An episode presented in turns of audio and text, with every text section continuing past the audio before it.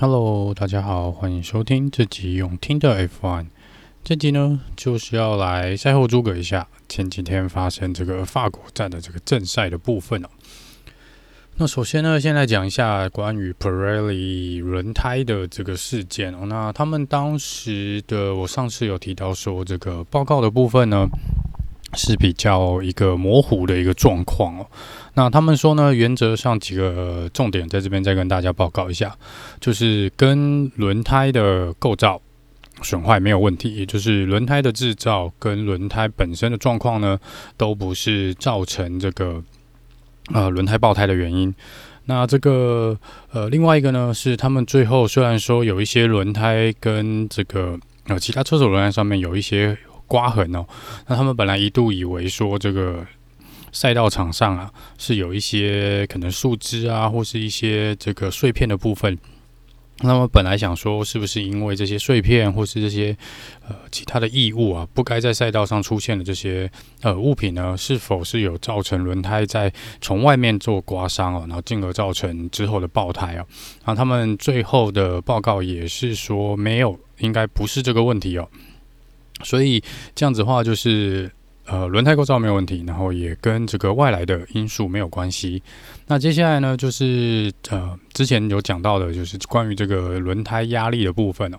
那他们本来一开始是说，他们也是怀疑啊，有些车队呢，是不是呃使用的胎压比较低哦？那这个部分呢，虽然说的确有一些每个车队使用的胎压可能都多多少少不一样，但是他们的呃。研究的报告、检调查的报告看起来是所有的车队呢都是符合 FIA 大会跟 Pirelli 轮胎的安全设定哦，也就是说，呃，没有任何的车队有违反这个大会所规定跟这个 Pirelli 所建议的这个轮胎的安全系数。所以呢，那总结就是没有任何人呃犯错，就是轮胎没有问题，也不是外力造成的，也不是车手，也不是车队。然后，呃，就是发生了这个很不幸的爆胎的这个事件了。那最后呢，当然他们是觉得说，还是跟这个车子的轮胎压力是有关啊，跟胎压有关。所以我们在法国站的时候呢，大会是有呃，应该是缩小了那个胎压的这个可调整的范围，就是大家必须要呃使用。应该是一致性的胎压了，我不确定是不是车队还是有一些小小的调度的空间哦。但总结来说呢，大部分的车子的胎压应该都增加了大概平均呃两个 PSI 的这个车子的胎压的部分。那这其实也就是说，呃，一些车队呢，假设啦，原本的胎压是可以让你一个车队在八到十二中间做一个呃调整的话呢。有些车队可能觉得他们用这个所有的测试，或是用软体的这个预测、预估的软体，他们都发现说，也许十是最好的，所以他们就是调整在十这边。那比如说像如果 Red Bull 或是 Ferrari，他们可能会觉得说，诶，我这边其实跑在九或九点五会比较好，所以他们是调在九或九点五。那你现在变成大会规定说，我们可能上限是十二，那呃，虽然大部分车子都是用十，那可是因为上一场巴库这个爆胎的安全因素呢，我们这次全部人都要调到十一。那也就是说，原本使用比较低胎压做测试或者已经跑出一些数据的车队来说呢，呃，如果这个胎压增加的幅度可能对他们来说比较大，那他们其实过去的一些设定的一些参数哦，那在这边可能都会没有用啊，就是没有意义，因为他们可能会变得。呃，比较无法去预测哦，这个胎压会对他们整体的车速啊，或是呃整体跑跑个五六十圈下来，会对赛车有什么影响？这个他们可能就没有呃一些数据来做一些呃调整，或是来做一些呃调查了。所以这可能也是为什么这个有几个车队看起来呢是很明显的比之前的速度要稍微慢一点，或是你觉得他们有点。这场比赛法国站开的有点挣扎，那呃一开始是感觉上 Red Bull 的速度呢是没有在前一场那么呃那么快速了。那当然还有另外原因是说，这个有关这个尾翼可这个。弯曲幅度的部分也是有被大会做一个调，那等一下我们再来说这个部分哦。那针对轮胎的部分呢，呃，可以看到这一次比赛蛮多车手，其实几乎每一位车手赛后访问都说轮胎其实呃是决定这场胜负的因素哦。那呃，包括龙哥啦，甚至呃，Verstappen，然后你也看到 Mercedes，几乎每位车手都有说他们轮胎的耗损其实都蛮严重的。那这其实呃也蛮少车手是有完全只照他们原本计划的换胎的计划来做一个执行啊，因为这个赛道呢真的太吃前轮这个刹车的部分哦，所以我们其实。看到一些车队像 Ferrari，他们其实就很赛后就很公开的表示，他们根本不知道问题在哪里，他们也不知道为什么速度差那么多，然后轮胎消耗的这么快哦。那这是他们说他们可能完全无法解决的问题。那这是呃针对这一次轮胎的这个部分。那未来大会也是说了，因为这个安全性的问题，一来是安全性的问题，二来是就是也是。让大家比较没有一个模糊的空间，或是比较弹性的空间去调整这个胎压，所以未来应该还是会呃比较严格的执行胎压控管这个部分。好，那接下来讲一下这场比赛所采用的这个新的尾翼的一个规定哦，那就是之前前几场比赛发现这个，自从发现呃应该说路易斯·莫腾发现呃红牛车子的尾翼是有。弯曲的幅度是蛮大的时候呢，在弯道跟直线的幅度完全不一样的时候，那他们有提出了一个抗议哦。那大会是在法国站这一场比赛呢，是有要求，就是蛮多车队要更换他们尾翼的，因为如果你的弯曲的幅度超过了大会他们认可的幅度的话，你就必须要使用新的尾翼。那蛮多车队其实呃没有很喜欢这个呃大会这次改变尾翼设定的一个做法，因为一来是今年其实。赛季已经是有一个资金上限的问题哦，然后其实一些中小中后段车队，像 Has 啊，或是 Alfa Romeo 这些车队是比较没有钱的。他们觉得你这样全部等于不是只有换一场比赛的尾翼，你等于接下来的尾翼，包含你可能呃维修的零组件这些，全部都要做一个更换哦。那其实这个费用是相当相当的大，更别说大会还有要求说要去做一些这个尾翼的测试哦。那车队可能原本之前用的尾翼，也许真的也有一些。呃，弯曲，像比如说 Alpha Romeo，他们就说，我们当然可能也是有一些呃可弯曲的呃幅度存在，但是可能没有大到像红牛那么夸张。那你现在变成你要求这些中小车队也要去做一个改变哦，那他们觉得这个一来是费用，然后二来是他们之前测试的数据啊，跟跑出来一些数据其实又更像换这个轮胎压力一样，可能又没有用了。那这个部分，呃。当然啦、啊，我觉得站在公平的立场，这个我想是这样做，应该是虽然蛮花钱的，可能有些车队不同意，但是应该是必要之二啦。就是呃，毕竟公平嘛，不要让，因为总是车队总是会想要去钻一些大会规定的漏洞，这个其实在 F1。并不少见哦，其实每一次呃新的规矩出来哦，都会有车队想办法去钻一个漏洞。那这些漏洞很有可能都是呃在把它补齐之前呢，都可以造成呃某种程度的优势哦。那我们之前也看过这个 Ferrari 啊，或是这个红牛，在他们狂胜的那段时期，其实都多多少少都是因为有钻一些漏洞的状况哦。那这个当然是会被补起来，然后我觉得其实就钱也花了嘛。那这个我觉得是大会好的一个。呃，算是统一规定的一个方式啦。那接下来有争议的就是前翼的部分哦，因为红牛是说之前有威胁嘛，就说如果确定要来搞这个尾翼的部分，那他们就要来搞这个 Mercedes 前翼的部分哦。因为前翼其实 Mercedes 的呃弯曲的幅度其实也蛮大的，应该是比红牛他们要大。那大会好像也有讲啊，就说呃未来几场比赛应该会来。看一下这个前翼的这个状况，那必要的时候呢，这个前翼呢也会应该也会被要求做一个更改哦。好，那再来就是这个呃，因为这个尾翼的事件嘛，然后加上红牛最近是三连胜哦，然后 Mercedes 呢好像又提出了一些异议哦，然后这个异议是针对红牛啊，他们是觉得红牛使用的这个呃轮胎的那个卸轮胎的那个螺丝，电动螺丝哦，是不是有？呃，一些呃不该存在的优势，那这个我不知道是一个八卦还是什么。那目前来说，好像是 Mercedes 有提出这个质疑，然后红牛觉得有点。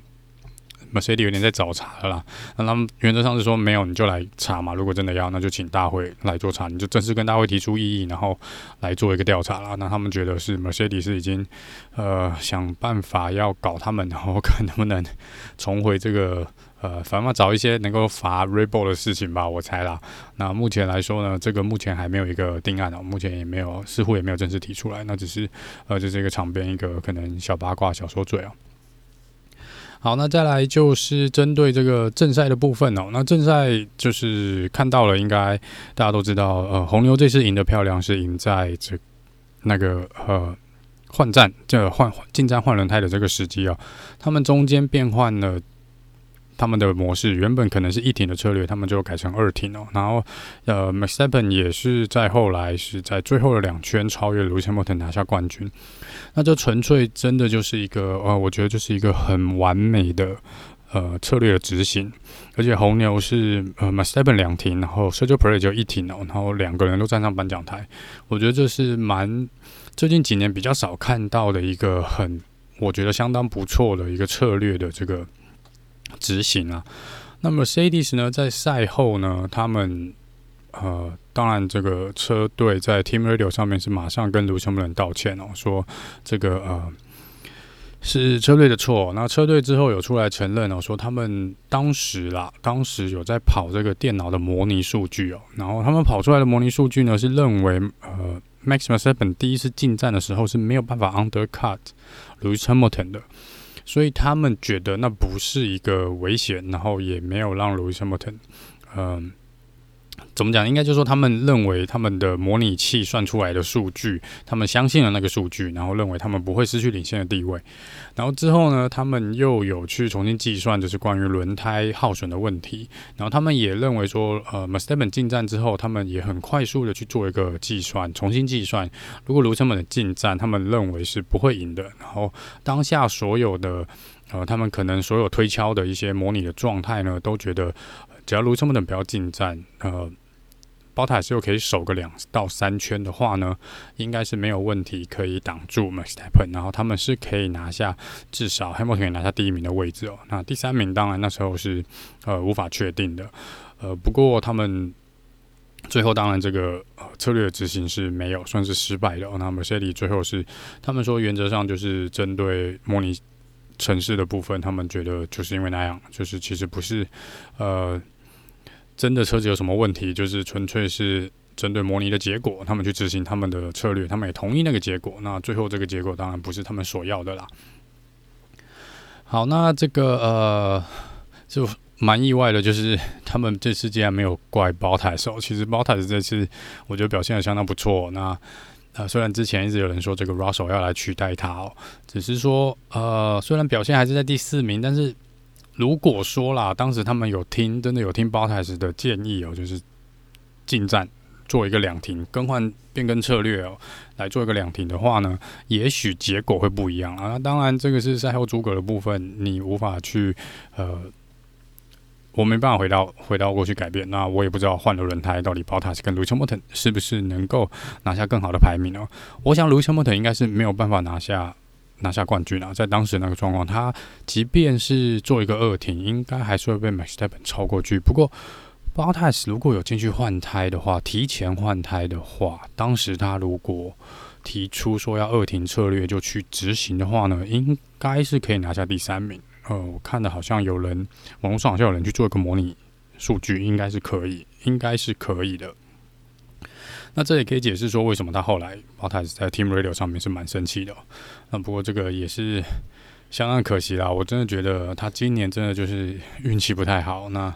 蛮有这场比赛其实不是他的错，真的不是他的错。那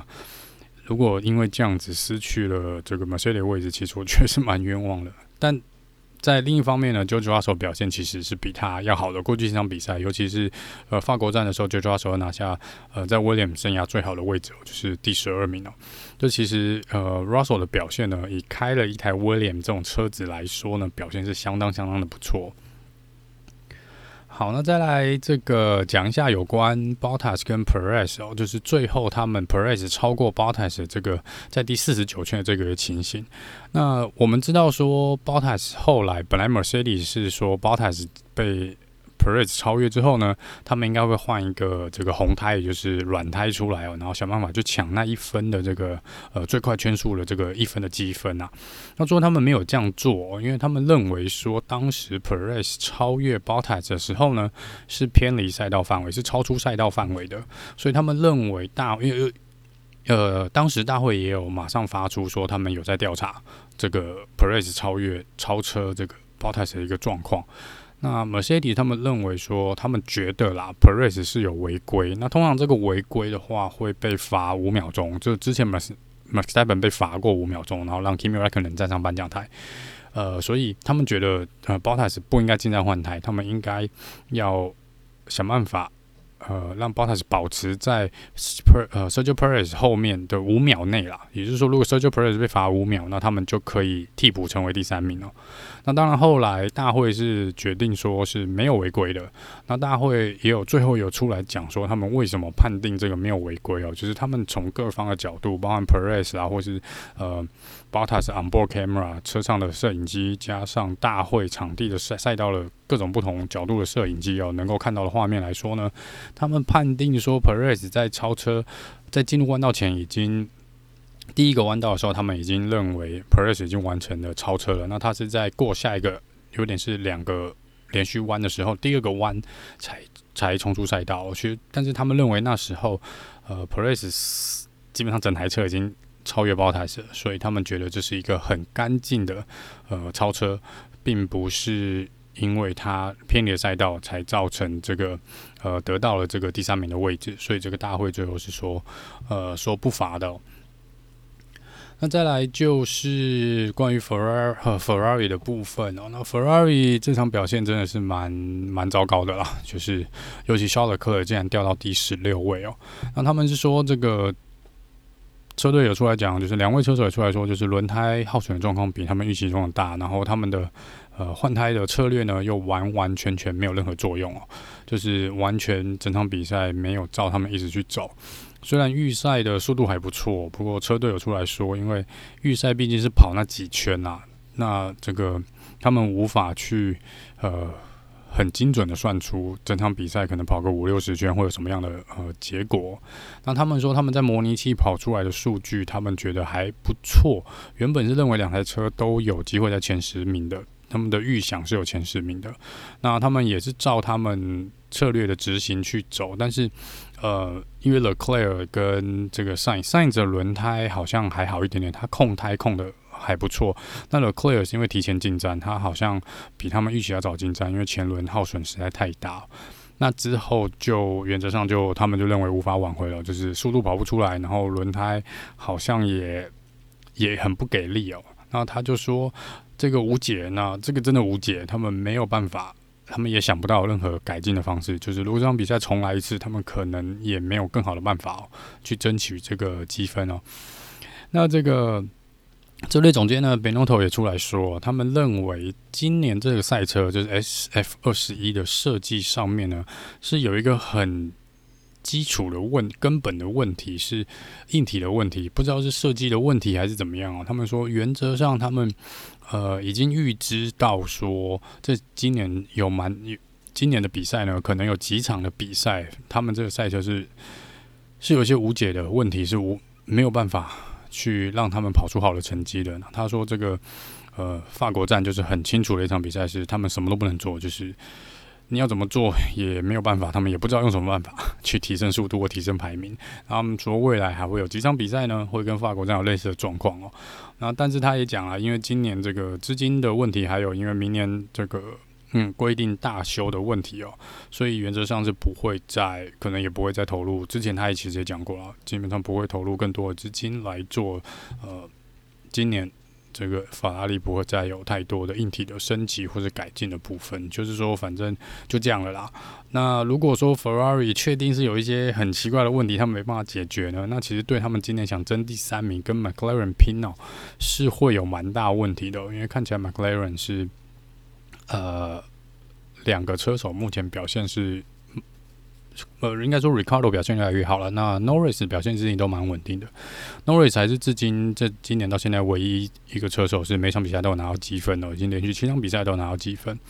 那在 Ricardo 的部分呢，前场比赛我看到他虽然有一点点啊、呃，可能有一些整合上的问题，还没有习惯赛车哦。那看起来这个一问题是慢慢慢慢的在解决了啦。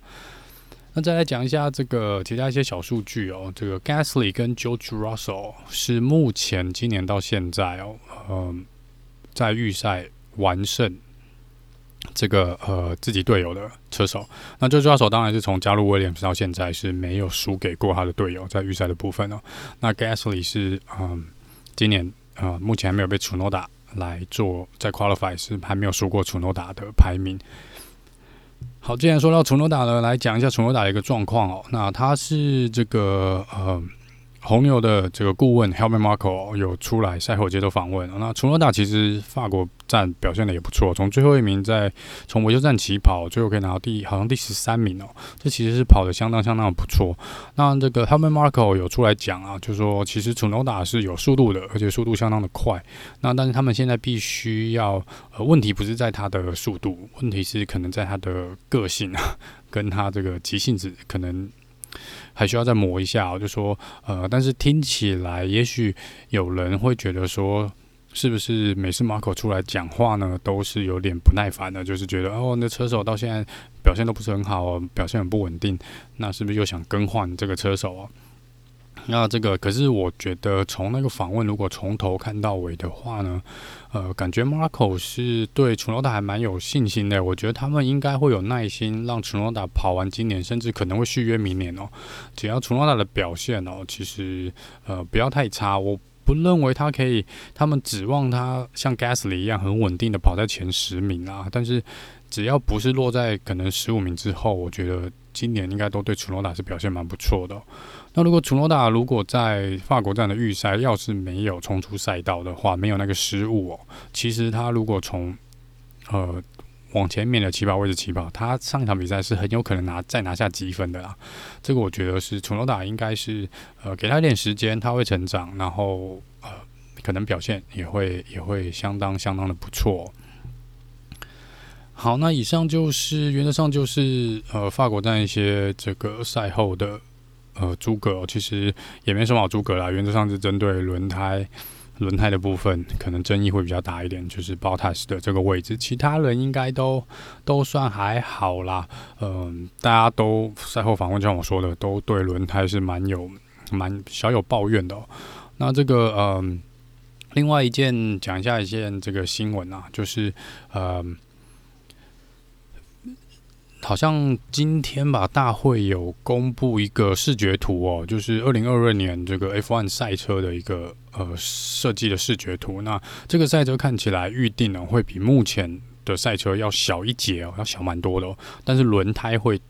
大一点哦，轮胎会用十八寸的轮胎。那这个呃，看起来赛车会再缩小，会一点缩小版的今年的缩小版，但是轮胎会大一点，所以看起来前翼好像有感觉上会小一点啦。但是这个看起来还蛮不错的哦，就看起来这个设计应该蛮不错的。那呃，这也是一些车手觉得说，是不是车只要稍微不要那么宽，然后不要那么长哦，像在一些街道赛，像是这个呃。